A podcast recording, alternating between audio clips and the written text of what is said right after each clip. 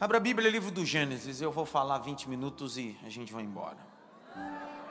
Quem aqui veio de muito longe? Todo mundo perto, então bora rápido. Esse sábado eu queria convocar todas as mulheres aqui. Ó, oh, elas vieram, hein? De novo, de novo. Sábado agora eu quero todas as mulheres aqui, todas as mulheres. Aí, aí. Faz a caravana. Traz as fofoqueiras, traz todo mundo. Traz elas. Vai ser das 5 às 10 para sair daqui falando só bênção. Vai ser dividido em duas etapas. Primeira etapa vai estar louvando já Sara Beatriz e a pastora Renata prega. Depois tem um intervalo de 20 minutos. Depois Rebeca Carvalho e depois Mayra, Maíra. E às 10 da noite fecha. Não precisa fazer inscrição, não precisa pagar nada. Só vem. Vem com força. Vem com força, traz todo mundo. Ó, só de Bauru tem quantos ônibus vindo? Tati? Dois ou três ônibus? Dois ônibus. Bauru. Tá vindo uma caravana com dois ônibus de Bauru. Sangue de Jesus tem poder. Eu mesmo não viria, não, muito longe. Eu viria assim. Imagine você que é daqui. Então não vem com desculpa, não. Chega cedo e vai ser o dia todo de bênção. Maridão, fica tu, com as crianças. Pega as crianças. Faz a noite da pizza, pipoca, compra sorvete e manda tua mulher para cá, meu filho. Se você quiser uma mulher abençoada, e ainda compra uma bolsa chique para ela. Quando ela chegar, para Isso aí. Recebo.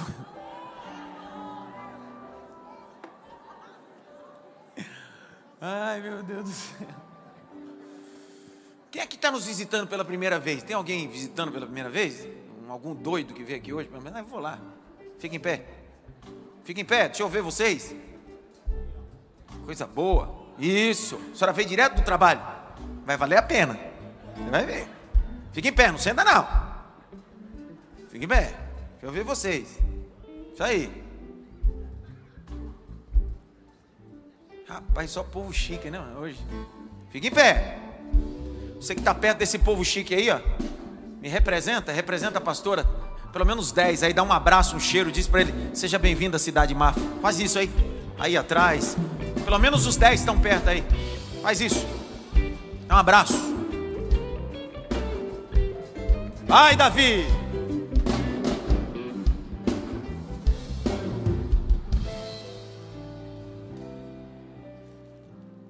Livro do Gênesis, o capítulo é de número 28. Gênesis capítulo 28, versículo de número 10. Amanhã eu estarei ministrando. Tem alguém que é do Ceará? Ninguém do Ceará? Você é da onde? Quixadá, eu conheço Quixadá. Panelada, tem um negócio, panela tá coalhada lá boa. É isso aí. Amanhã eu desço em Fortaleza e são 200 quilômetros de carro. Eu vou no Vale do Jaguaribe, lá no sertão cearense mesmo. Então prego em Limoeiro do Norte e do Limoeiro do Norte vou pregar em Russas. Então saudação aos irmãos pernam, pernambucanos, cearense. Prepara aí a buchada que eu estou chegando com pimenta. Olha, a irmã fez o sinal da cruz ali.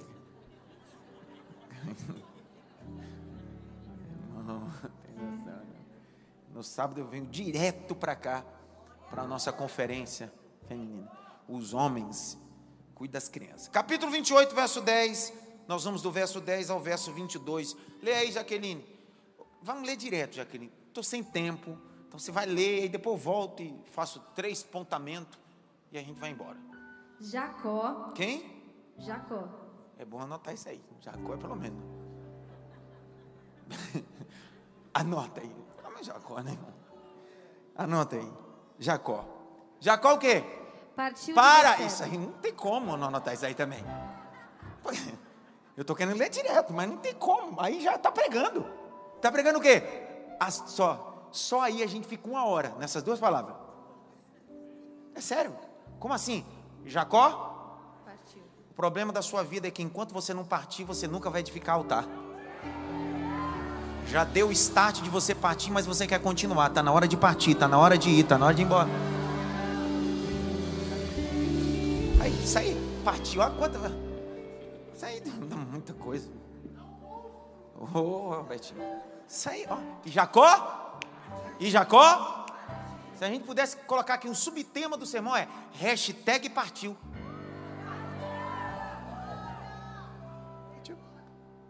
Partir é doloroso, a ruptura, só que é necessário. Nesses 21 anos, como pastor fazendo celebração de casamento, quando eu acabo a cerimônia de casamento, os padrinhos vêm, dão um beijo na noiva, no noivo, é aquela emoção. Mas por último é sempre o pai e a mãe. Menino, pensa numa dor. Eu fico só observando. O homem não vê a hora de casar para ir embora, mas naquela hora, partir dói. A moça não vê a hora de ir embora, mas naquela hora partir, mas dói, mas é necessário. Jacó partiu. Se você não partir, você vai ficar eternamente no Egito. Partir é necessário. Então escreve aí, escreve. Partir é necessário. Escreve, escreve. Partir é necessário.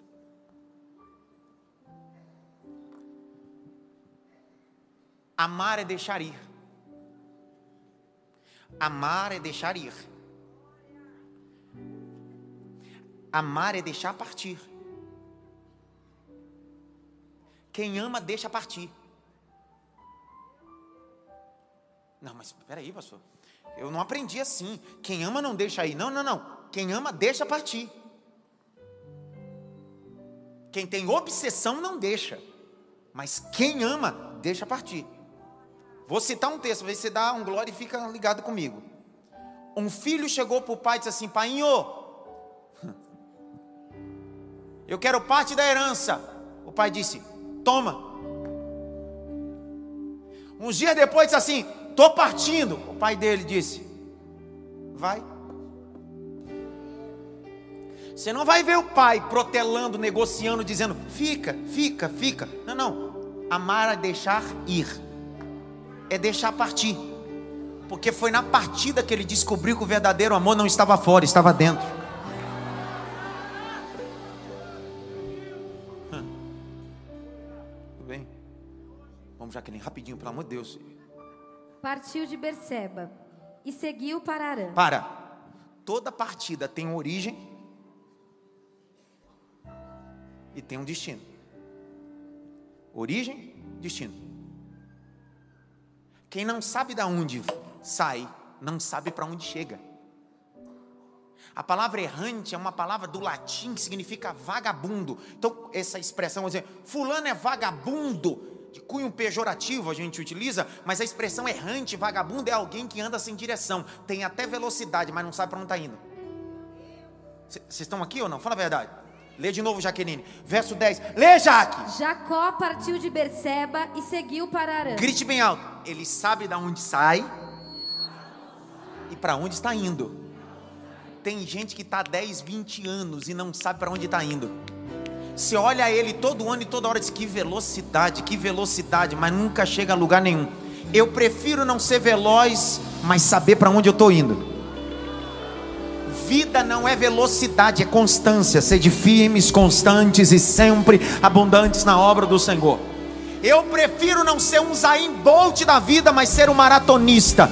Não importa o que aconteça, eu sei para onde estou indo. Eu sei para onde eu estou indo. Ponto de partida, ponto de chegada. Qual é o ponto de partida? Perceba. Ponto de chegada. Para. Continua. Quando chegou a certo lugar, ali passou a noite. porque- Para. Ele passou a noite. Por que, que ele passa a noite? Fique em pé, pastor Rogério. Fique em pé, pastor Rogério. Vamos, meu filho, pelo amor de Deus. Pergunta para mim por que ele passou a noite.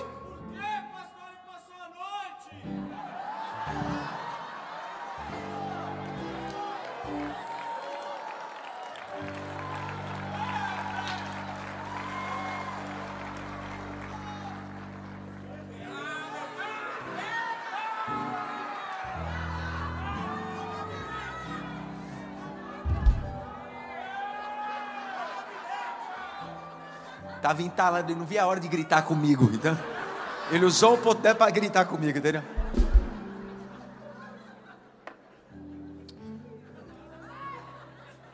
Rogério, ponto de partida.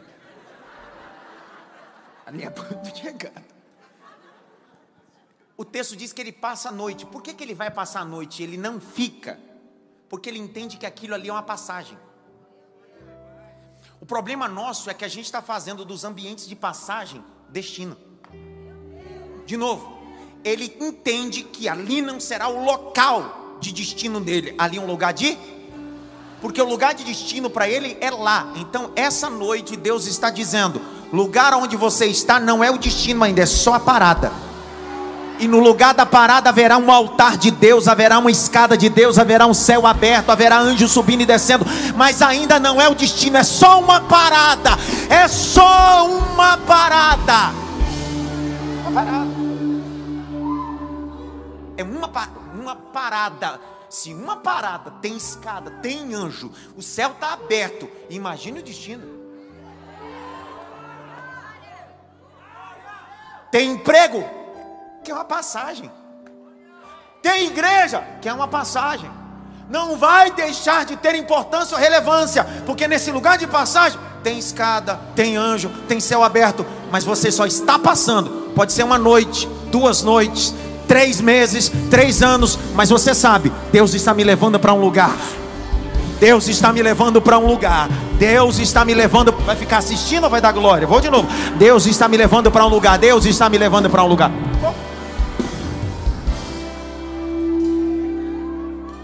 Vai, Jaqueline, pelo amor de Deus. Eu Por... disse que a gente ia ler. Porque o sol já se havia posto. Pegou uma das pedras do lugar, fez dela o seu travesseiro. Para, pega a caneta. Travesseiro! Travesseiro!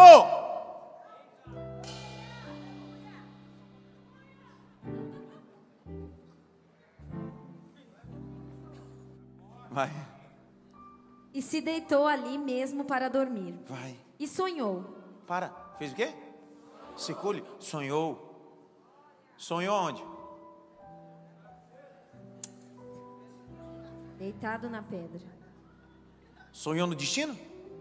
Sonhou onde? Porque no destino você não sonha, você realiza. Enquanto você não chega no destino, Deus vai te dar um sonho até você chegar lá. Poxa, que raiva. Como é que pode, cara? A gente está lendo a Bíblia, a Bíblia está falando com a gente. Isso aqui não é método humano de hermenêutica. Isso aqui é a Bíblia dizendo ao homem: é assim que eu quero que você leia, é assim que eu quero que você me entenda. Vai. Eis que estava posta na terra uma escada, cujo topo atingia o céu. E os anjos de Deus subiam e desciam por ela. Aonde? Escada. E a escada apareceu onde? Na terra. Que terra? Da passagem.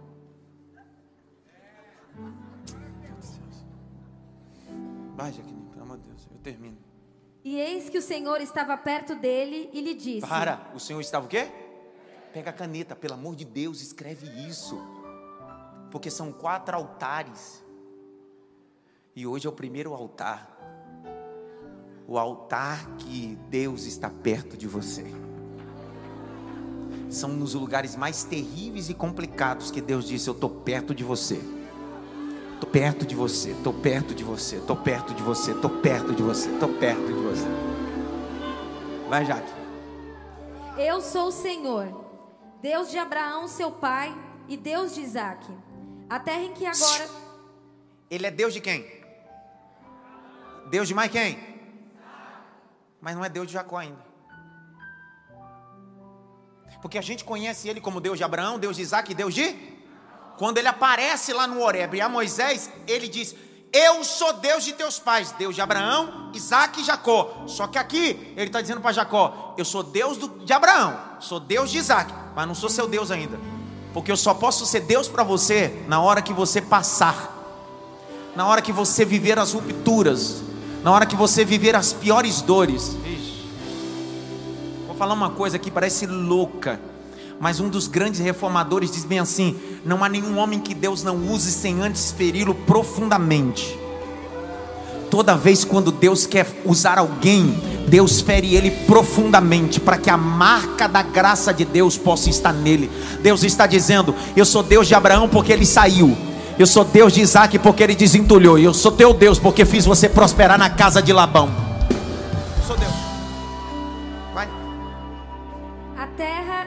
Agora você está deitado, eu a darei a você e a sua descendência.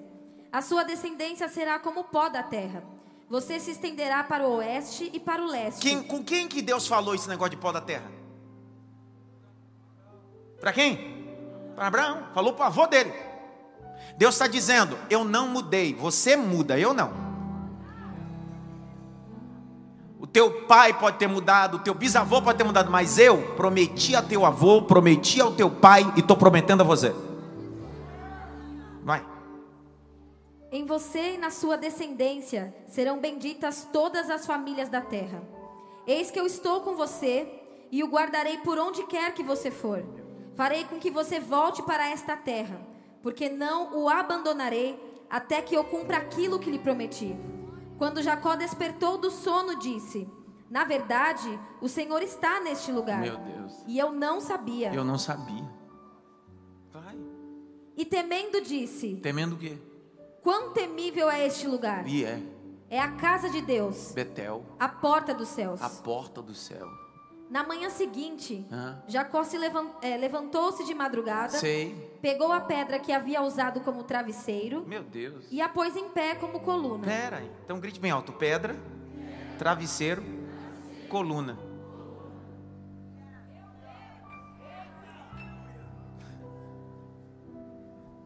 Para alguém é só uma pedra, mas para ele, isso é pedra que eu transformo em travesseiro, que eu transformo em coluna. Jacó está dizendo: você não precisa mudar de ambiente, você precisa aprender a transformar os ambientes.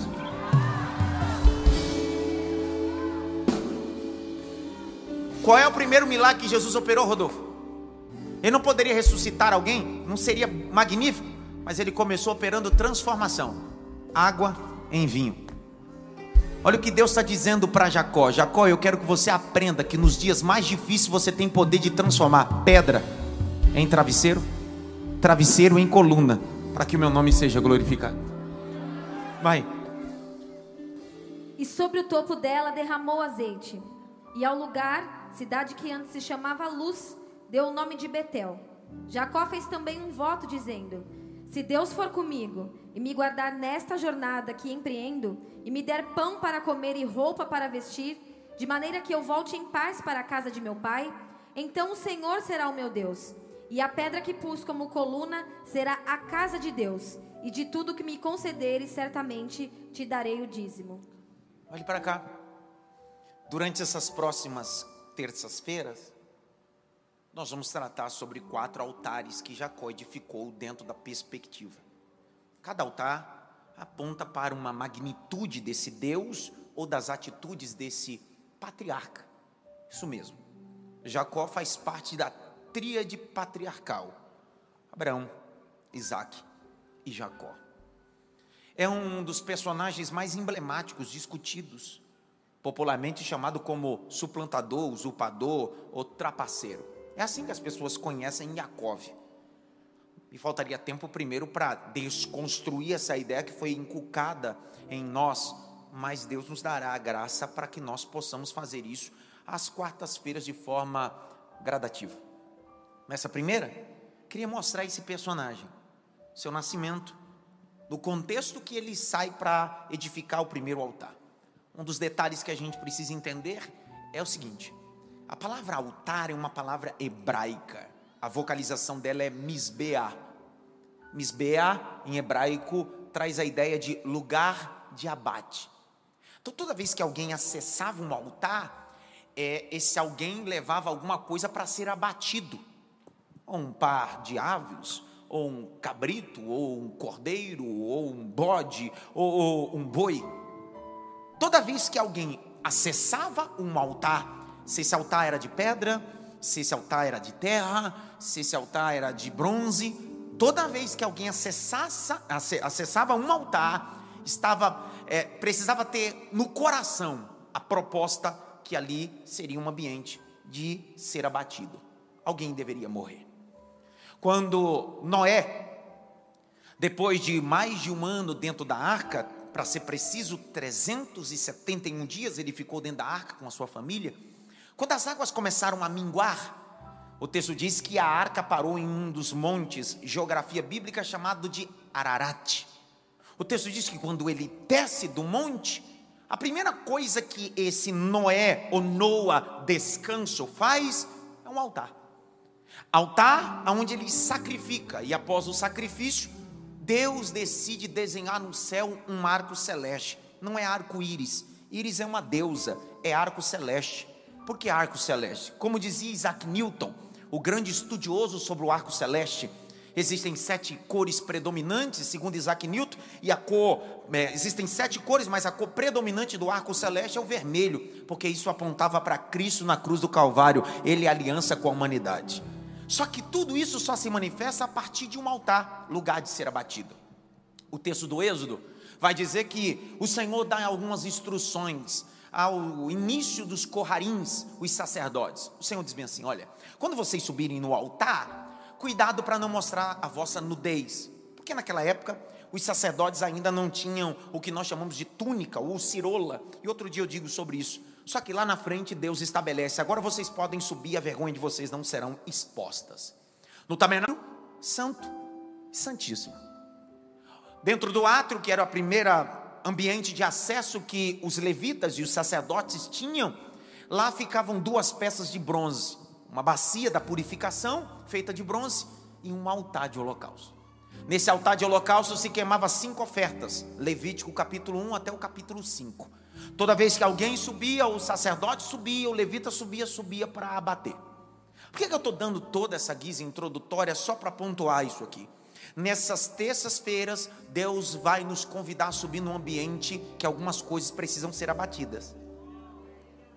Deus vai nos convidar nessas terças-feiras, não para nos dar, mas para abater abater a soberba, a prepotência, abater o orgulho, porque quando isso é abatido no altar, Deus se manifesta no altar. Vou de novo. No mesmo ambiente onde Deus abate um sentimento egocêntrico meu, é o mesmo ambiente onde Deus se manifesta e diz: Eu sou o Senhor do altar que abate. Fechei o parênteses, abri outro. Só assim a gente tem a compreensão, ó, a compreensão, Isaac, da verdade do que Deus está chamando Abraão no capítulo 22 do Gênesis. Você lembra que Deus diz a Abraão: Abraão, pega o teu filho, teu único filho, e oferece em holocausto em uma das montanhas. Lembra desse texto? Pergunta que não quer calar. Das cinco ofertas, a primeira oferta de Levítico é a oferta de holocausto. E na oferta de holocausto, o animal deveria ser queimado total. Deus está convidando o pai Abraão a ir ao altar e entregar tudo. O que Deus está convidando Abraão é abater Isaac, mas na verdade o que Deus quer abater não é Isaac, é o Isaac que está dentro dele. Porque toda vez que Deus nos convida para o altar, Deus não quer matar o que está fora, Deus quer matar o que está dentro. Por isso que quando Abraão está descendo o cutelo, Deus não permite que o Isaac morra, porque o Isaac não precisa morrer fora, já morreu dentro do coração de Abraão e por isso Deus tem providência aí fora. Vontade de subir nessa plataforma.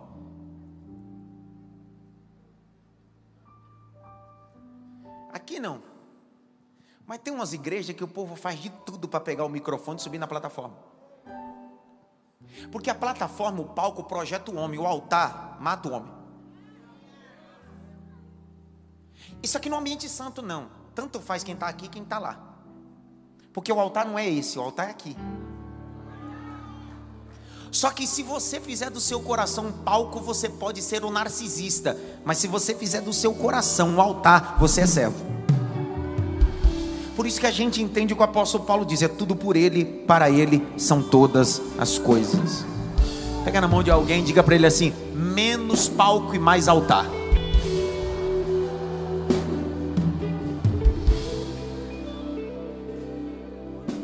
Eu vi um aleluia ali também, foi o único. Deixa eu contar um pouquinho a história desse Jacozinho. Jacozinho. Fogo. O Jacó tinha tudo para dar certo. Quem é o avô do cara? Abraão. Quem é o pai do cara? Como eu queria, cara, que meu avô fosse Abraão. Que meu pai fosse Isaac. Estava tudo certo. Só que a gente vai fazer um raio-x a casa de Isaac estava com metástase emocional e metá. Tudo que acontece é o diabo. Dá um microfonia no culto, é o diabo no som. Tá vindo pro culto, pneu fura, é o diabo. Chega atrasado no trabalho, é o diabo. Eu fico imaginando que às vezes o diabo deve fazer reivindicação de tudo é eu, poxa. Porque às vezes a gente está fazendo besteira aqui, o diabo está no Japão, que ele não onipresente, e a gente culpa ele, mas eu estou no Japão fazendo uma furduça aqui, você tá, é você. O problema é quando a gente descobre que o diabo da história é a gente mesmo. Tem gente que é pior do que o diabo. Que ele consegue entrar dentro do demônio e demonizar o. O demônio fica demonizado com ele. Sai. Ele consegue atribular o próprio demônio. Mas isso aqui não é pra gente, não. É pessoal lá de outro lugar. O casamento mais sublime da Bíblia, que todo mundo quer. Todo mundo diz, como eu queria um casamento igual Rebeca e Isaac. Coisa linda. Coisa linda, né? Maravilha. Tudo começa na oração. Tudo começa com proatividade. Primeiro que Eliezer o Damasceno vai até uma terra longínqua que faz correlação à linhagem abraâmica e ele vai buscar que tenha proatividade. Ele disse assim: aquela que eu pedir água e ela der água aos meus dez camelos, essa será escolhida toda pessoa que faz mais do que pedem acessa ambientes proféticos. A Rebeca foi assim. Ele disse: Me dá água. Ele disse: Eu vou dar água só para você. Não vou dar para você. Bebeu. Você conhece a história. Só que enquanto está acontecendo aquilo, Isaac está em casa, capítulo 26, verso 60 até o 64. Isaac está orando. Tanto que quando Eliezer Damasceno vem trazendo Rebeca, ele está no campo orando. Olha que coisa bela, que casamento lindo. Ela escolhida no, ela escolhida no poço, o Isaac ora, que tremendo. Está tudo certo. É o casamento mais bonito que eu já vi. Está tudo certo.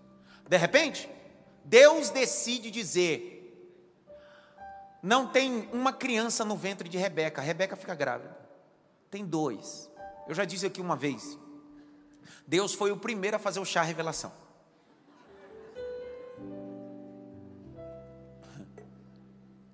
Por quê, pastor? Porque todo mundo hoje faz chá revelação. Só que naquela época não tinha ultrassom, ginecologia, só tinha parteira. Só sabia que se era menino ou menina, ou dois, no dia do parto. Não tinha como saber. Só que a Bíblia diz no capítulo 26, 27, que antes das crianças nascerem, Deus falou para Isaac: Esse negócio é o seguinte, não é nenhum, é dois. E é dois homens. Deus estava dizendo: Estou preparando o teu coração para aquilo que está sendo gerado dentro da tua mulher. Vou de novo. Estou preparando o teu coração para aquilo que está sendo gerado dentro da sua mulher. Estou preparando teu coração para aquilo que está sendo gerado dentro de você também. O texto diz que o nascimento dos dois é diferente. O primeiro menino nasce. Quando o primeiro menino nasce, olha o menino todo peludo e disse o nome dele é Esaú, Priscila. Por quê? Porque ele é peludo. Só que em seguida que o menino está nascendo, tem uma mãozinha segurada no calcanhar. Aí vão puxando. Puxa a cabeça do Esaú, puxa os ombros do Esaú, é um parto normal. Vem saindo do tronco, sai a cintura, sai as pernas, mas no último pé tem uma mãozinha ali. E saem puxando. Quando puxa assim, isso aqui é Yaakov. Yaakov em hebraico não é suplantador. Yaakov em hebraico significa aquele que agarra. Esse menino, desde o início da sua vida, já nasceu querendo agarrar oportunidades. Só que todo mundo na vida agarra duas coisas: nasce agarrando homens, mas percebe que a sua vida só muda quando agarra Deus. Vou citar para ver se você dá glória a Deus. Jacó nasceu agarrando o calcanhar de Esaú, não mudou nada. Mas um dia no Val de Jaboca ele disse: Eu vou segurar o anjo porque eu sei que ele pode mudar a minha história. Meu nome é agarro, vou agarrar a minha oportunidade. Tudo depende de quem você agarra, cara. Você está querendo agarrar os homens, está querendo achando que a bênção está em homens. Deus está dizendo: agarra em mim, segura em mim, porque eu sou o Senhor que muda a tua história. E vão crescendo, vão crescendo. Grite bem alto: crescendo. Não, faz direitinho. Poxa vida, diz crescendo. Os meninos vão crescendo, os meninos vão crescendo. Os meninos. Menino. Menino. Abre comigo Gênesis capítulo de número 25, verso 24. Lê aí, Jaque, por favor. Cumprindo, cumpridos os dias para que desse a luz, eis que havia gêmeos no seu ventre. Nasceu o primeiro, ruivo, todo revestido de pelo, por isso deram-lhe o nome de Esaú. Depois nasceu o irmão, com a mão segurava o calcanhar de Esaú, e por isso lhe deram o nome de Jacó. Peraí. Segurar o calcanhar não é alguém suplantador. É alguém que segura. Quem muda a etimologia do nome de Jacó é o seu próprio irmão. Porque quem quer mudar o destino da nossa vida é aqueles que sentam na nossa mesa. Ninguém entendeu nada. Dá uma pausa aí que você vai ver. Capítulo 27, verso 34 a 36. Vê quem quer mudar a origem, a etimologia do nome dele. Vê se não é irmão. Vai, lê, Jaque. Ao ouvir tais palavras de seu pai, Esaú deu um grito cheio de amargura e disse: Porque os amargos querem mudar o destino da nossa história. Vai. Abençoe também a mim, meu pai. Mas Isaac respondeu: Seu irmão veio e com, com astúcia tomou a bênção que era sua. Esaú disse: Não é com razão que ele se chama Jacó? Pois já duas vezes me enganou. Tirou-me o direito de primogenitura. Peraí, peraí, ele não enganou Esaú, foi Esaú que não dava valor na primogenitura, que não dá valor tem preço. Não coloque culpa em quem nunca teve culpa. Jacó nunca enganou Esaú, Jacó negociou. Se você não sabe valorizar, sempre tem alguém que sabe valorizar por você. Você precisa assistir um filme sobre o McDonald's. Eu acho que isso vai abrir sua cabeça, como abriu a minha. As pessoas dão valor naquilo que você não valoriza. E às vezes as pessoas que dão valor entram pela porta do fundo.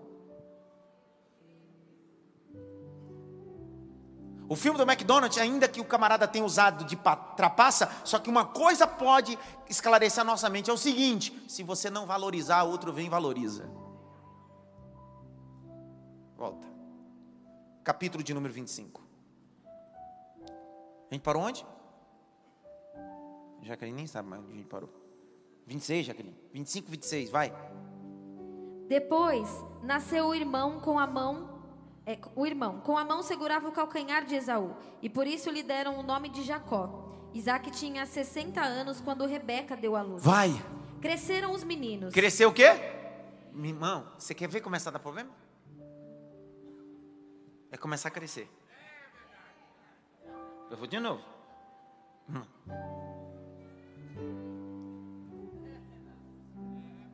Enquanto não é grande, eles fazem o que você quer. Vamos para lá? Vamos. Começou a crescer. Tudo na vida não é administrar quando é pequeno, é quando começa a crescer.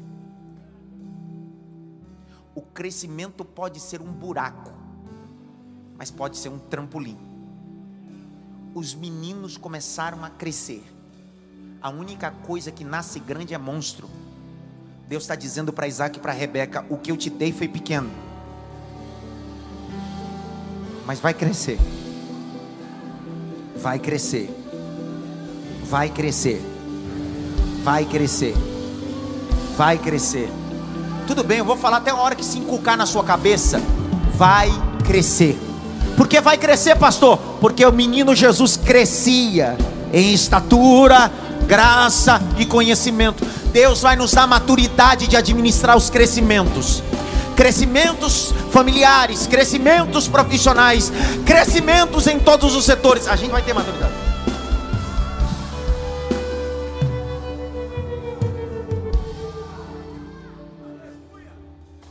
Continua, já.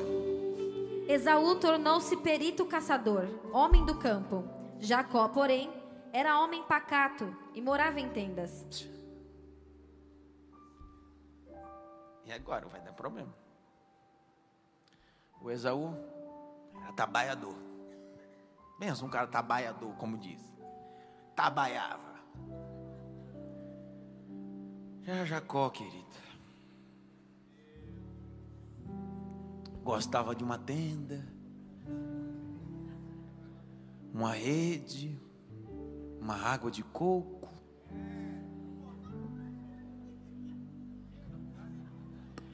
Foi Jacó que compôs aquela canção da harpa cristã. Deitado numa rede, tomando água de coco. Eu quero trabalhar para o meu Senhor. Eu penso que o problema está aí.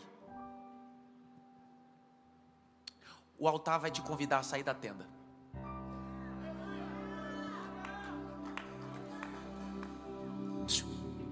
O altar vai te convidar a sair da tenda. Na tenda de Rebeca e de Isaac, porque Jacó não tem tenda, ele está na tenda dos pais. Na tenda dos pais, ele pode olhar para Isaac, pode olhar para Rebeca, sua mãe, mas na tenda dos pais não tem escada, não tem anjo, não tem céu aberto. E Deus está dizendo: uma hora essa tenda, esse tempo de tenda vai acabar. Uma hora essa tenda ou esse prazo de tenda vai acabar e você vai ter que sair da tenda. E eu vou estar te esperando no capítulo 28, verso 10. No lugar onde não tem tenda, mas tem pedra. E tem pedra que vira travesseiro, travesseiro que vira coluna e céu que se descortina e o meu nome é glorificado. É nos lugares aonde você precisa sair, aonde eu manifesto eu, todo poderoso lá. Levanta assim, mão direita, assim, mão direita. Grite bem alto. O tempo de tenda. Mais alto, o tempo de tenda. Acabou na minha vida. Bate pelo menos em três mãos e recebe essa palavra aí.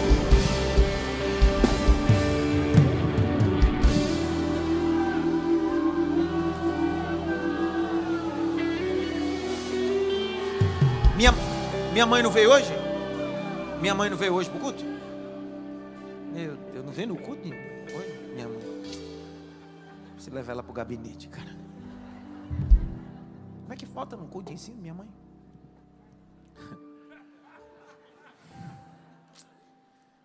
Eu ia falar dela aqui, mas tem que falar na ausência. Ela deve estar online. Tomara, viu? Sabe qual é o problema da tenda? O problema de Jacó viver em tenda é que na tenda todo mundo faz por você.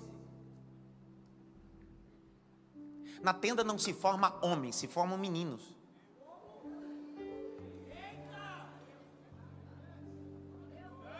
Na tenda não se forma mulher, se forma meninas.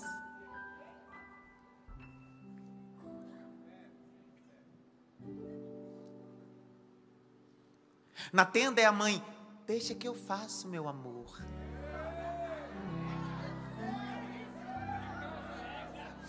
Hoje eu vou botar fogo nessa tenda.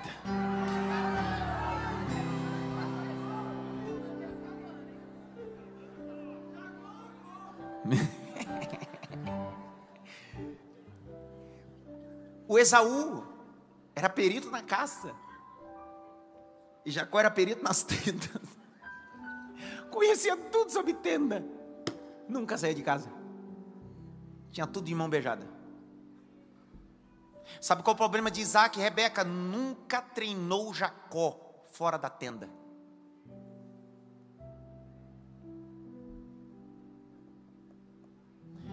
Eu tinha 15 anos de idade quando minha mãe me comprou meu primeiro relógio. Minha mãe é o veloquista. De quatro filhos, eu fui um filho privilegiado onde minha mãe me assistiu sozinha.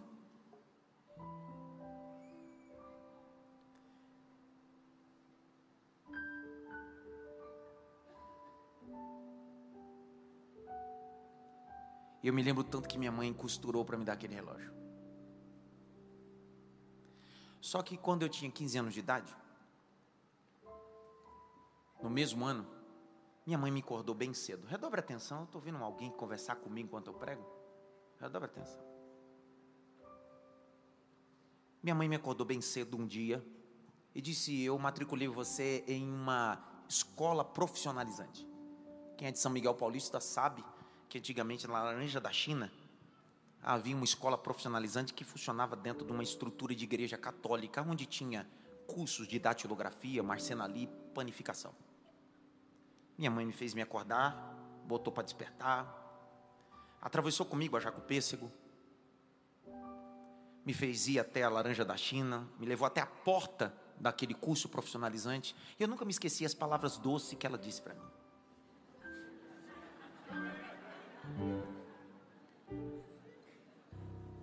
Ela disse: Meu amor, meu bem.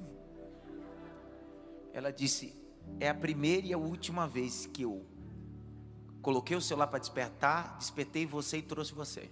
Se você quiser ser alguém, a partir de amanhã, acorde você, venha você, porque é você que decide seu amanhã.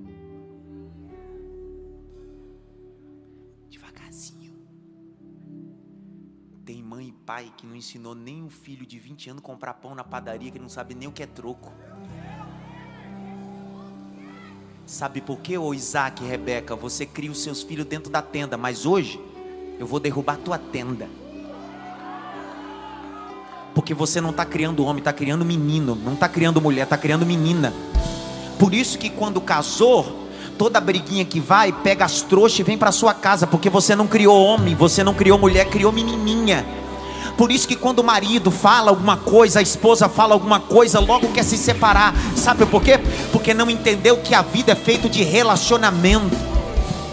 Essa noite, essa terça-feira, tem um altar para você subir, o altar do abate. Hoje Deus está dizendo: sai da tenda, Jacó! Sai da tenda, Jacó! Ainda bem que minha mãe fez isso, porque eu tinha 17 anos e trabalhava. Cheguei em casa, meu padrasto tinha mandado minha mãe e meus três irmãos para fora de casa. E eu cheguei em casa. E daquele dia em diante eu me tornei o pai da casa, o mantenedor da casa. Sabe por quê? Porque minha mãe não formou um menino, formou um homem.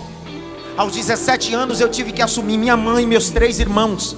Porque se minha mãe tivesse criado um menino, o menino nunca teria se tornado o que eu sou hoje. Então, toda vez que você prepara um menino para ser homem, ele será homem, não importa a idade. Quando você prepara uma menina para ser mulher, não importa a idade, ela é mulher em qualquer circunstância. Não, mas ela tem, tem 18, não pode pegar o Uber sozinha.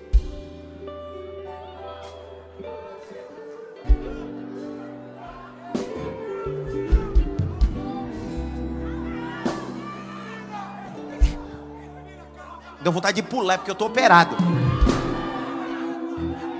Esse, esses, esses meninos de hoje, essas meninas de hoje, não sabem nem o que é passar debaixo da catraca.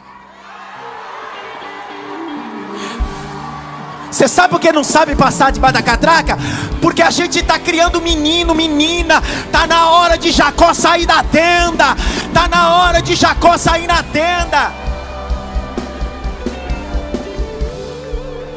Né? Olha.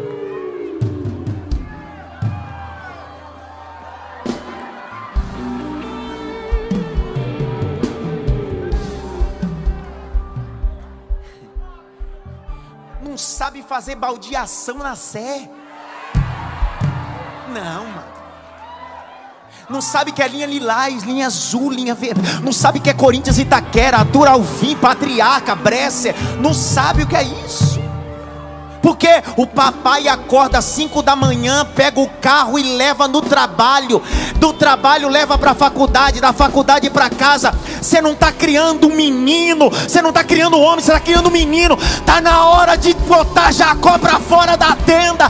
Cresce, Jacó! Cresce, cara!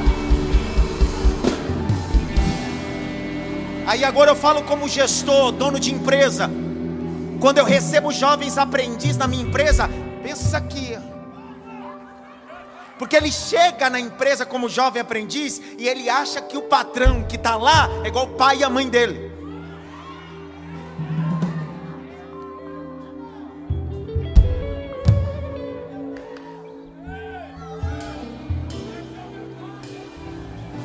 Eu termino. Isso aí vai dar problema.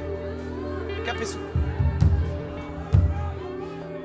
Por isso que eu já comecei dizendo que o altar é lugar do quê? Então pronto, Deus está batendo na gente hoje.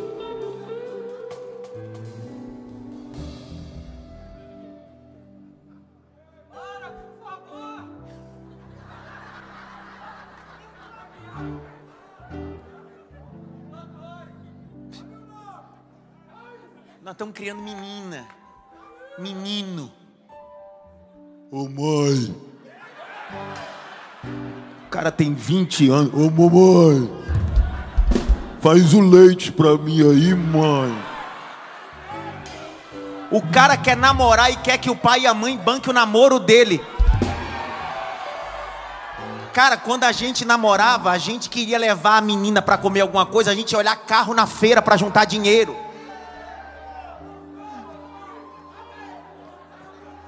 Para tomar um geladinho. Agora não. O desgraçado namora e quem banca o namoro é o pai e a mãe. Toma aqui, filho, leva ela na Outback. Aí você, boba, vai casar com esse Durango Kid, que quem tem dinheiro não é ele, é o pai. Aí ele vai casar com você e tudo na vida dele. Você quer uma sandália? Ele vai pedir pro papai. Ele vai sair, papai.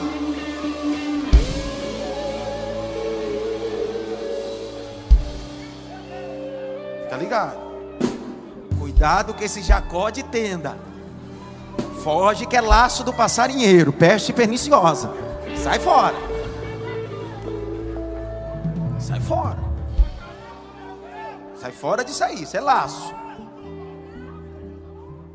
Ei, pega essa bonitona dessa tua filha, esse bonitão do teu filho, bonito, olha o cabelo dele, cada topete. É pega esse filhão, diz filho, vai fazer um intercâmbio. Vai para Toronto. Quer ir para Toronto? Quero.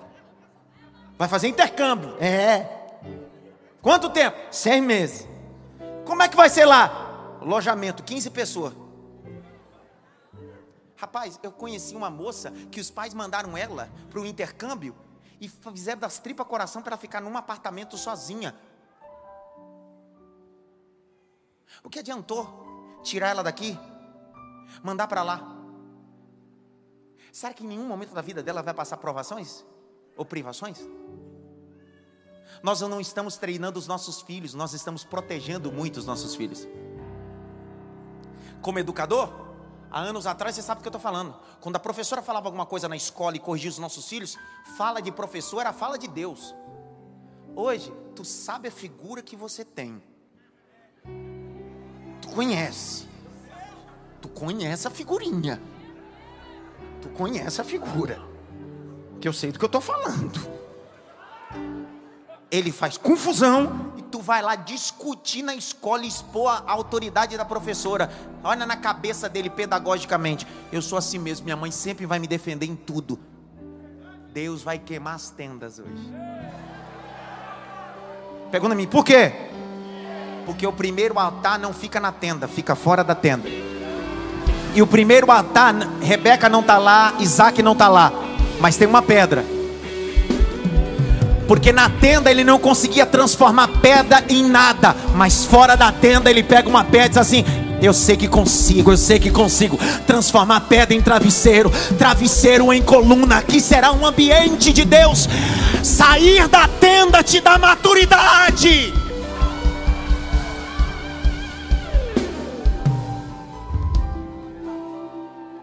Eu me lembro a primeira, eu fui pedir algo, ela foi pedir eu em namoro. Eu fui pedir algo em namoro. Cadê meu sogro? Tá aí? Olha meu sogro. Eu sou numa época a gente, a gente pedia. Hoje o negócio tá tão feio que é a mãe que pede.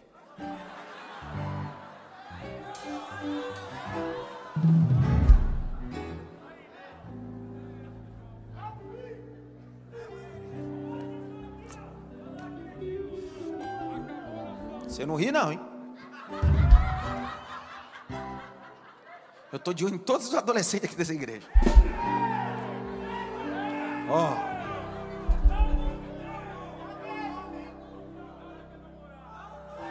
Grite bem alto, Jacó. Vivia onde? Não sabe mais, né?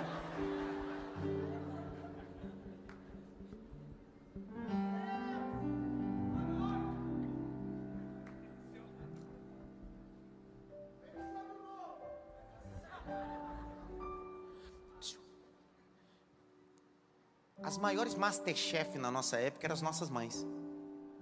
Elas inventavam um prato para ludibriar a fome que era terrível. Eram uns pratos e diziam, meu Deus, que cheiro é esse? Era uma salsicha da mais beba que tinha, com tomate, cebola.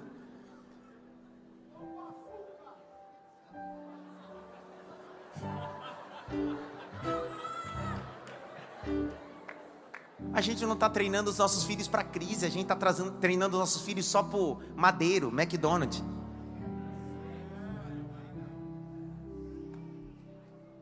Eu estou sendo prático o mais possível que eu posso. Eu não vim dar aula de teologia hoje, é prax. É feijão, arroz e um bife hoje. Grite bem alto. Tenda. Oh, o Jacó era. Vou botar na Bíblia, você ver como é que era Jacó. Veja, querido, você ver. Capítulo 27. Verso 1. Lê aí, pra você ver. Lê. Lê, Jaqueline, do 1 ao 5. Lê de rápido que eu já vou embora. Quando Isaac envelheceu. Quando Isaac o quê? Envelheceu. Vai. E os seus olhos se enfraqueceram. Então, um pai, um pai velho e um pai cego. Isso é um pai espiritual, um pai velho e um pai cego. É referência fora, mas não é referência dentro. Vai. A ponto de não mais poder ver, chamou Esaú, seu filho mais velho. E disse e o quê? Disse, disse o quê? Meu filho, Esaú respondeu: Aqui estou. O pai lhe disse: Estou velho e não sei o dia da minha morte. Pegue agora as suas armas. Pegue o quê? Suas armas. Ele era o quê? Ele era o quê? Vai. A sua aljava e o seu arco. Vá ao campo e apanhe para mim alguma caça. Faça uma comida saborosa, como eu aprecio. Você entendeu? O cara não só caça, o cara cozinhava. É o cara que todo mundo queria casar. O cara trabalha, o cara cozinha, o cara lava louça, lava roupa. Menina do céu. Chegar no céu, vou bater um papo com esse miserável desse Esaú. Vai ser prejuízo com nós, mano. Vai. E traga aqui para mim, para que eu coma e abençoe você antes que eu morra. Rebeca esteve escutando enquanto.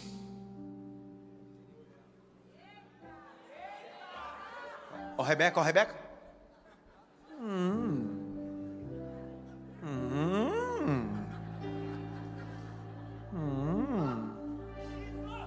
E é, vai. Enquanto Isaac falava com Esaú, seu filho, e Esaú foi ao campo para apanhar a caça e trazê-la. Olha o sei, Jaque, agora, devagarzinho, para ver se eles dão glória.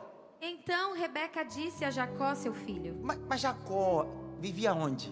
Na tenda. Vai. Ouvi seu pai falar com Esaú. Isso não é uma mãe, isso é uma manipuladora.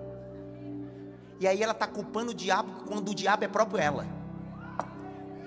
Cuidado para você não ser uma mãe manipuladora e ao invés de formar, deformar os seus filhos. Tinha tudo para ser uma benção, tinha tudo para ser um casamento abençoado, uma família abençoada. Só que tem partidarismo dentro da casa. Vai. E ele disse: Traga uma caça e faça uma comida saborosa para mim, para que eu coma e o abençoe na presença do Senhor antes que eu morra. Agora, meu filho. Oh! Escute as minhas palavras. Meu amorzinho, Escute o que a mamãe vai dizer. Vai. E faça o que lhe ordeno. Hum. Vá ao rebanho e traga-me dois bons cabritos. Deles farei uma saborosa comida para o seu pai. Para. Ela disse para ele caçar? Disse para ele pegar da onde? O que já está pronto. Disse: Não faça igual o seu irmão, não precise caçar, já está tudo pronto. A mamãe já preparou tudo. Só é pegar. Quem vai cozinhar? Eu vou fazer para você, filhinho. Tá escrito. Tá ou não tá? Tá ou não tá? A tenda vai acabar. A tenda vai acabar. A tenda vai acabar. Vou de novo. A tenda vai acabar. Porque para Deus ser Deus de Jacó, Jacó não pode ficar na tenda de Isaac e Rebeca. Vou de novo. Não é que Isaac e Rebeca é ruim, é porque já queimou etapa, está na hora de sair. Assim como Deus disse: deixará o homem pai e mãe iniciar sua mulher. Deus está dizendo: existem ciclos que se fecham para novos ciclos se abrir. Eu sou Deus de novo ciclo.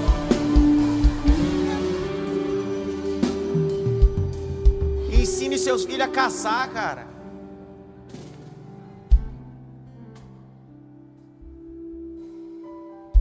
Ensine o teu filho a fazer. Para de fazer por eles. Por isso que às vezes eles são ingratos em todos os lugares que passam, porque a gente não está formando gente grata, é ingrato, porque o ingrato não sabe o trabalho que dá.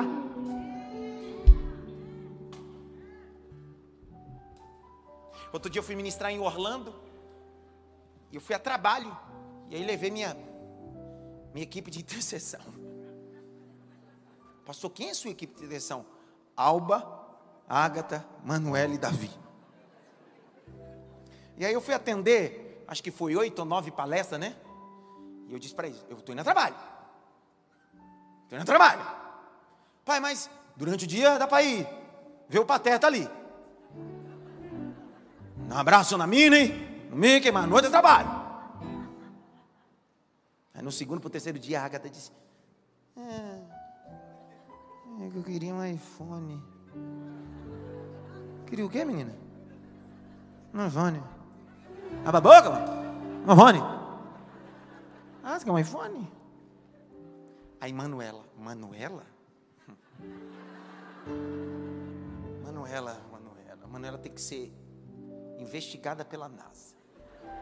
Quando a Manuela percebeu que a irmã queria um iPhone, Manuela já fez a tática, disse: "Pai, a gata quer o iPhone", mas ela não foi interceder pela irmã. Ela já estava de olho no iPhone da irmã, porque sabia que se a irmã ganhasse da irmã e vinha para ela. Eu disse: ah, "Querem iPhone?" Hum, eu tenho mais quatro palestras e compromissos. Tem livros aí, meus materiais. Vocês vão vender. E no último dia, se vender tudo, eu vou ver se dá para comprar. Sem, sem prepotência, mas Deus me deu condições de comprar aquele iPhone. O que eu queria ensinar para as minhas filhas era o seguinte: você vai aprender o que é valor. Rapaz, tá ali a Albinha. Eu chegava, eu chegava para palestrar e falava bem assim: o material está no porta-mala, hein? Manuela e ela pegava o material, saia arrastando os livros, mais pesado que ela. Eu disse: chega lá, já tem um obreiro lá, pede para ir lá, arruma as coisas, vai lá, vai lá que fosse. Eu vou lá palestrar. Acabava, eu sentava lá, começava a dar de, de, dedicatória, estava Manuela e Ágata. E um livro, que é um livro, não sei o que lá, um livro, um livro do meu pai. Disse, Olha, tome. No último dia, sobrou uns cinco livros, não foi? Cinco, seis livros. Elas tudo no carro, triste. Mas tinha vendido o livro, irmão. Sobrou uns cinco só, triste. O que, que foi? Nós vendemos tudo. Ixi, então. Já era o iPhone, mano. Tem que bater a meta, cara. Te ensinar. Se vira. Ficaram tudo triste, foram dormir. No outro dia, peguei as duas. Conversei com as duas. Expliquei o valor da vida.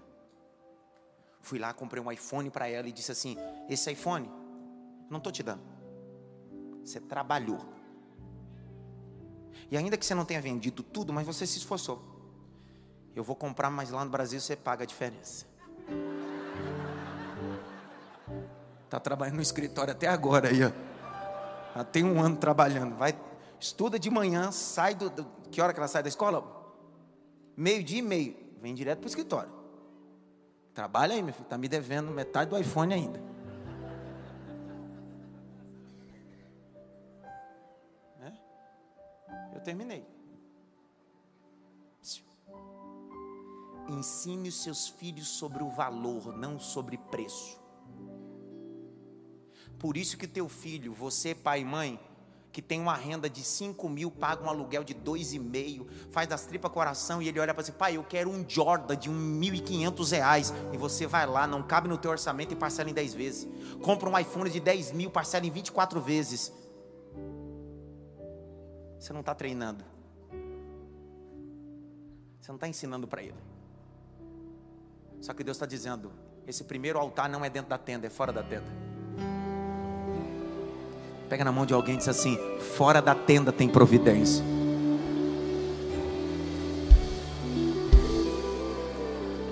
Fora da tenda tem providência. Vou de novo. Fora da tenda tem providência. Vou mais uma vez, pelo menos. Fora da tenda tem providência. Fora da tenda tem providência. Aí, Jaque, eles vão entender agora. Porque até agora eu fiz uma guisa introdutória e termino. Esaú chegou em casa e disse: Vou matar Jacó. Pergunta: Foi matar Jacó por causa de quem? O diabo tinha alguma coisa a ver? A gente está criando divisão, intriga e disputa dentro de casa e está culpando o diabo. Aí quer convidar eu para fazer campanha na tua, na tua casa. Vou nada, se vira. Ah, tribular outro.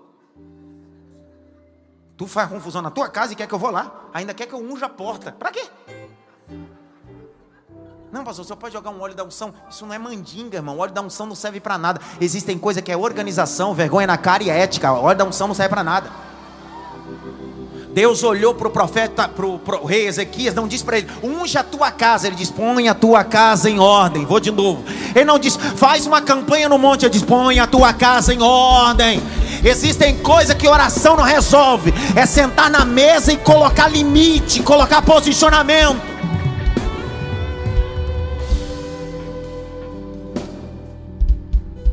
Grite bem alto, esse primeiro dia está apertando demais. Ah, que você não vai vir no segundo dia mesmo? Então eu vou falar logo tudo hoje. Grite bem alto. Na tenda, a mamãe faz tudo. Na tenda. Hum.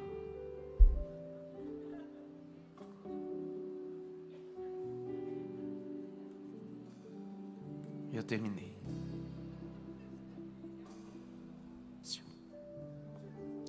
Você deve ter assistido esse final de semana, foi o primeiro, primeiro bloco do Enem. É costumeiramente no Enem sempre chega pessoas atrasadas e não tem acesso ao ambiente da prova. É normal, sim ou não? Eu fiquei com a imagem na minha cabeça, mastigando toda essa semana. Uma mãe chegou atrasado com o filho e começou a se ajoelhar, implorar para que pudessem abrir a porta para o filho entrar. Depois de eu fizer, fazer esses pontos, você vai assistir esse vídeo de forma diferente. Quem deveria estar suplicando para entrar era ele. Só que quem está suplicando para entrar é a mãe.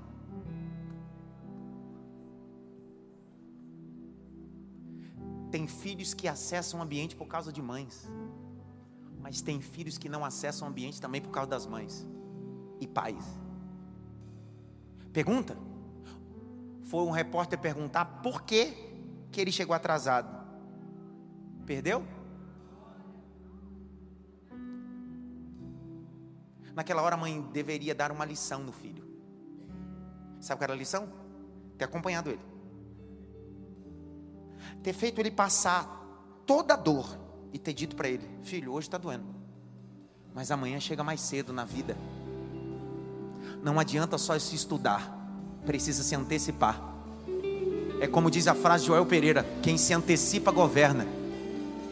Outro dia me perguntaram por que, que o senhor chega tão cedo no aeroporto. Quem chega cedo consegue organizar as coisas. Quem chega cedo sempre dá um jeito. Quem chega em cima do horário não consegue acessar. Estou liberando essa palavra. Toda vez que você se antecipar situações, Deus abrirá uma porta de escape para você. Vou de novo, toda vez que você se antecipar a situações, Deus abrirá a porta de escape para você. Terminei. Posso fazer uma pergunta, sim ou não? Sim ou não? Em todo o tempo que Jacó viveu na casa da tenda do pai e da mãe, Deus apareceu para ele lá? Você nunca vai ver Jacó ter um sonho na tenda do papai e da mamãe. Capítulo 28, verso 10. Vamos ver se você pegou agora. Só a parte A, Jaque. Jacó partiu. De novo, Jaque. Jacó partiu. De novo, Jaque. Jacó partiu. Agora você sabe da onde ele partiu porque até agora você não sabia da onde ele estava partindo, mas agora eu desenhei na tua cabeça da onde ele partiu. Ele partiu da tenda de Isaac partiu da tenda de Rebeca, partiu de um ambiente privilegiado onde ele tinha tudo na mão, mas ele disse assim: está na hora de partir, é doloroso, mas eu preciso partir. Para onde você vai? Para onde eu vou não tem tenda, mas tem escada. Para onde eu vou não tem tenda, mas tem anjo. Para onde eu vou não tem minha mãe, mas tem o Deus da minha mãe, o Deus do meu pai. Deus vai se revelar para mim. Levante as suas mãos para o alto. Abra a boca, diga glória. Deus está dizendo: é tempo de partir da tenda. Chega.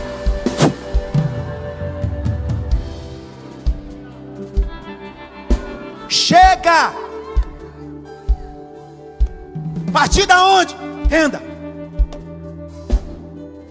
Para onde você vai? Eu tenho um destino, mas estou saindo da tenda.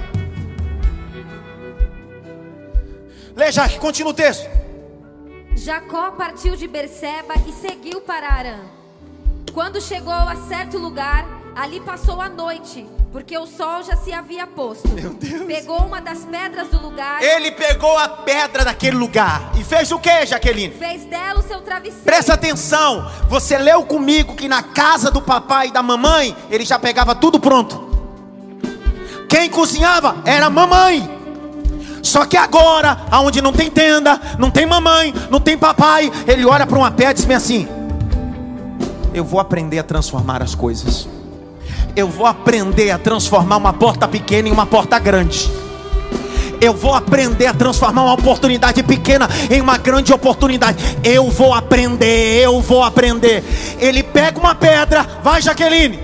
Fez dela o seu travesseiro. Fez dela o que, pessoal? Na casa da mamãe, o travesseiro era de pena de ganso. Na casa da mamãe, era a mamãe que fazia cama para Jacozinho. Só que agora, ele se entenda, ele tem que pegar uma pedra, transformar em travesseiro, e ele vai dizer bem assim: Eu vou deitar. Como é que você vai deitar nesse lugar? Não tem problema. A maturidade me ensinou que eu sonho em qualquer lugar. Eu sonho no intercâmbio, eu sonho dentro de uma indústria, eu sonho dentro de uma sala, porque vou deitar, vou sonhar, porque quem sonha pisa no amanhã, vou de novo. Quem sonha pisa no amanhã, quem sonha pisa no amanhã. Jacó está tendo um sonho. Aonde? Não é na tenda, não é numa pedra. E ele vem uma escada. O que Deus está apresentando para Jacó é o que o pai e a mãe nunca apresentou, que a vida é uma escada. E não é rolante não. Você põe o pé lá. Hum. Deus está dizendo, degrau, degrau, degrau.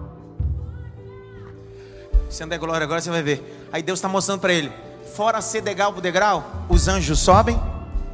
O que Deus está dizendo, Jacó, tem dia que você vai subir, tem dia que você vai descer, mas não sai da escada, porque se você estiver dentro da escada, eu faço você subir de novo.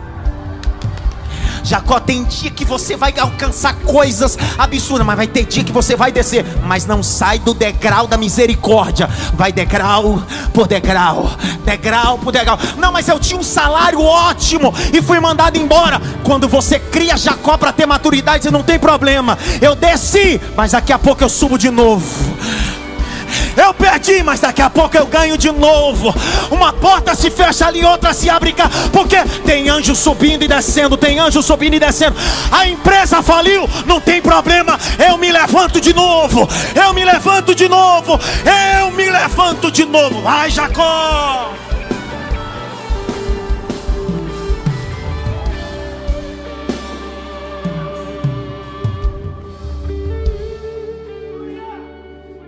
A Alba era bancária. Entrou no Banco do Brasil, você tinha 17 anos? 17? A Alba tinha 17. Eu e ela trabalhava em outro setor no hotel. Nós montamos uma loja. Noivos. Ó. A gente era noivo, a gente montou uma loja.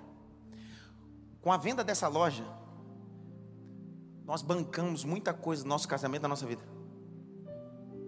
Essa loja fechou. Nós abrimos outra loja, fechamos também. Eu sei o que é Anjos que sobem e descem na mesma escada. Tinha dia que eu estava lá em cima e dizia, é agora é o topo. De repente, começava a descer. Mas nunca saí da escada. Deu vontade de ler uma coisa, mas isso aqui eles não vão crer. Não, não crer, é melhor nem. Lê ou não lê? Apresente Jesus aos seus filhos, não os privilégios. Quando você expõe os seus filhos fora da tenda, você coloca eles na escada que é Cristo. Jacó tem um sonho e quando acorda, faz um altar. A pedra que virou travesseiro, que virou coluna. Isso aqui é outra coisa, não vai dar tempo de terminei. Rogerinho, você está aí? Dá um glória aí, Rogerinho. Aquele glória lá. É uma pedra que virou travesseiro, que travesseira virou coluna. Quando ele acorda, ele põe um altar e diz: Tão terrível esse lugar. Porque Deus apareceu para mim. Só que ele está olhando assim, rapaz, que escada é aquela? Toda vez que você segura os teus filhos dentro da tenda, você deixa de apresentar para os teus filhos a escada que é Cristo. Coloque os teus filhos na escada da vida. Não poupe eles. Treine os seus filhos. Tira ele de dentro dos castelos de cristais por isso que nós estamos vivendo tantos jovens e pré-adolescentes com tantas doenças psicossomáticas, porque nós queremos que os nossos filhos não sofram o que nós sofremos. Eles não precisam sofrer o que eu sofri. Eu não tive iPhone. Só que eu vou ensinar minhas filhas a dar valor no iPhone. É sobre isso, aprenda a treiná-los. Aprenda a treiná-los na escassez, na dificuldade, nas críticas, nas oposições. Aprenda a contrariá-los. Às vezes, as minhas filhas, meu filho pede alguma coisa, não. Por que não? Porque eu não quero. Pai, você não tem dinheiro? Tenho, mas não quero dar. Eles precisam ser treinados para isso. Que nem sempre haverá sim, às vezes haverá um não, mesmo alguém tendo para fazer. Não vou te ajudar. Só que quando você tira ele da tenda, você apresenta para ele uma escada que anjos sobem, eles só vão entender lá na frente. Abre comigo João capítulo 1, versos 50 a 51 e eu termino. O que Jacó estava sonhando é o que nós vivemos hoje. Leia aí, Jaque. Ao que Jesus lhe respondeu: Respondeu o que, Jaque? Você crê porque eu disse que tinha visto você debaixo da figueira? Hã? Pois você verá coisas maiores do que estas. Meu Deus, é o que, Jaque? e acrescentou: O que, Jaque? Em verdade, em verdade lhes digo Ah. que vocês verão o céu aberto Ah. e os anjos de Deus subindo e descendo sobre o filho do homem. Peraí, Jaque, os anjos subindo e descendo sobre quem? O filho do homem. Então a escada que Jacó está sonhando não é uma escada, a própria escada é o próprio Jesus Cristo. Me escute que eu estou liberando para a tua descendência. Libero para os meus filhos e libero para os seus filhos, porque eu não sou profeta de maldição, sou profeta de bênção. Eu profetizo sobre a minha descendência e sobre a tua descendência. Os nossos filhos estarão na escada da graça.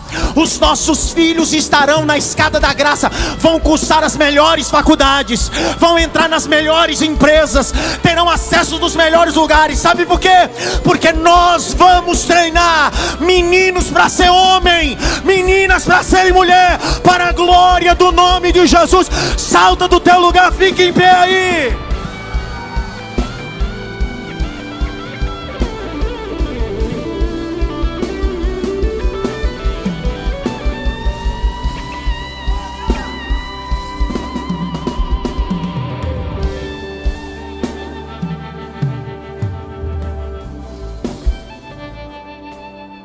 Altar do encontro pessoal com Deus. Ele se encontrou com Deus na tenda? Levantou algum altar na tenda?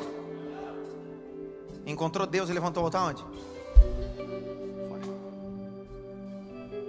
Se toda vez que o seu filho viver uma injustiça, você tomar partido, ele nunca vai perceber que a vida também é injusta. A vida é injusta, cara. A vida é injusta.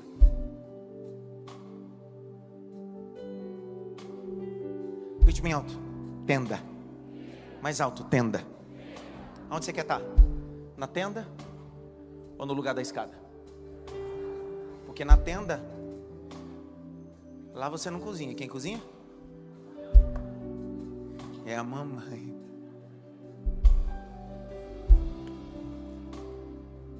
Curva a cabeça.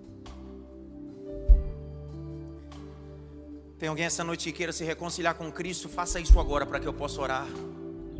Tem alguém essa noite? É só você sair do seu lugar e vir para frente. Pastor, eu quero me reconciliar agora. Eu estou afastado, estou afastado e quero me reconciliar agora. Eu quero retornar ao propósito. Tem um jovem chegando. Vem. Vem, vem, vem logo, vem logo. Vem, vem logo, vem logo. Deus está dizendo: seu lugar não é na tenda, vem. Vem, vem, vem, vem, vem, vem. Isso, minha filha, vem, vem, vem, isso. Vem, meu filho, vem, vem, vem, vem. É isso aí, vem, vem. Hoje Deus está queimando todas as tendas. Porque se Deus não queimar, eu mesmo queimo. Seu lugar não é na tenda. Vem, vem, vem, vem. Tem um, tem dois, tem três, tem quatro, tem mais gente, tem mais gente. Vem, Jacó! Sai da tenda, tem mais uma vindo chorando, tem mais outra vindo, tem mais outra vindo chorando. Vem, Jacó! Sai da tenda, Jacó! Vem!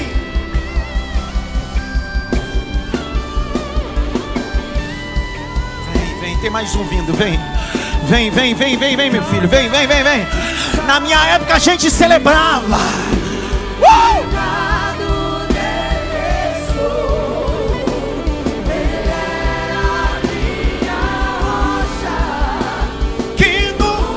Mais um, tem mais um. Aumenta esse microfone aí, meu.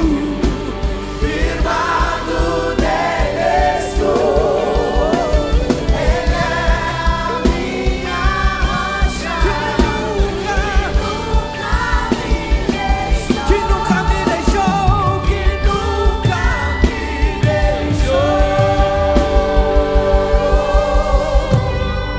Sempre fiel. O diabo perdeu. Um, dois, três, quatro, cinco, seis, sete, oito, nove, dez, onze, doze. O diabo perdeu, o diabo perdeu, o diabo perdeu. As tendas foram queimadas, mas a escada está exposta. Jesus Cristo é a escada. Pai, em nome de Jesus, nós proclamamos o teu reino. Proclamamos o teu reino.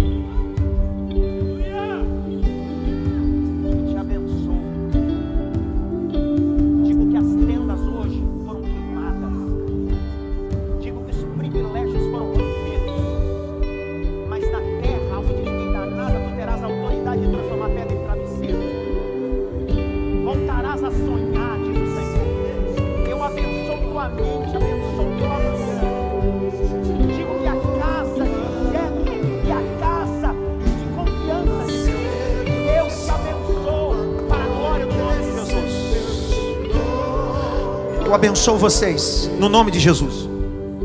Digo que o sangue de Jesus está no coração de vocês, na alma de vocês. Digo que vocês vão sonhar. Ei! Eu não disse para você que ia valer a pena vir direto do trabalho? Valeu ou não valeu?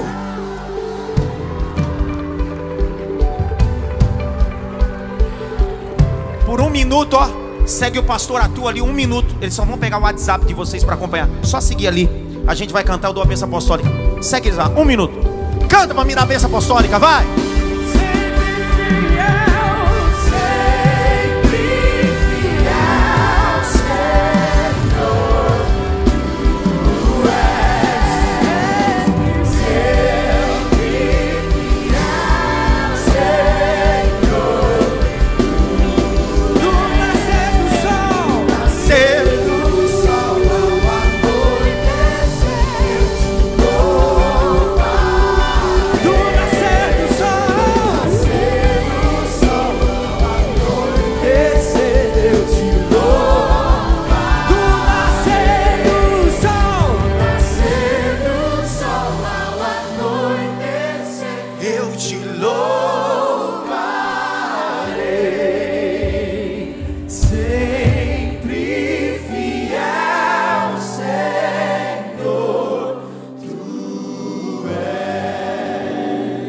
Benção. Durante três anos da minha vida, casado, a Ágata, com dois anos, eu dando seminário, pastoreando essa igreja, com as aulas que eu dava, eu pagava o aluguel da igreja, a antiga igreja, que era num salãozinho. Só que para completar a minha renda, porque eu tinha que tirar da minha renda de trabalho para pagar o aluguel da igreja, eu tinha que trabalhar na feira. Eu tinha que conciliar. Você sabe o que é trabalhar na feira? Você não sabe. Olha laranja. Que é esse laranja um real? Eu chegava na feira três da manhã, descarregava caminhão, montava a barraca. Três horas, três e meia, a barraca estava desmontada em cima do caminhão. Tinha que atravessar São Paulo para ir para o Ceasa.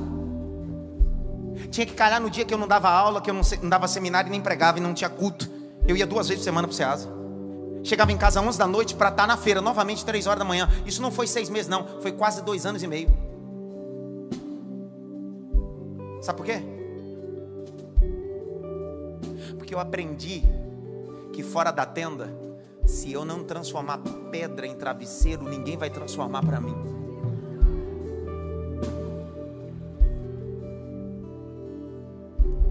Quando você vê o sucesso de alguém, veja que esse alguém decidiu sair de uma tenda que você não saiu ainda. Valeu a pena estar aqui hoje? Que a graça do nosso Senhor e Salvador Jesus Cristo, o grande amor de Deus Pai, a consolação e a união do Espírito Santo, seja com todos, não só agora, mas para todos sempre. Ó, oh, domingo eu vou estar nos dois horários, mas eu prego no culto à noite e de manhã eu vou receber esse amigo, Bispo Rogério Rocha, lá de Lisboa, presidente da Igreja Batista lá, vai estar ministrando em Mafia Music. E à noite eu prego e a Rebeca Carvalho canta à noite aqui também. Vai estar nos Mulheres à Noite. Diz amém! Um cheiro!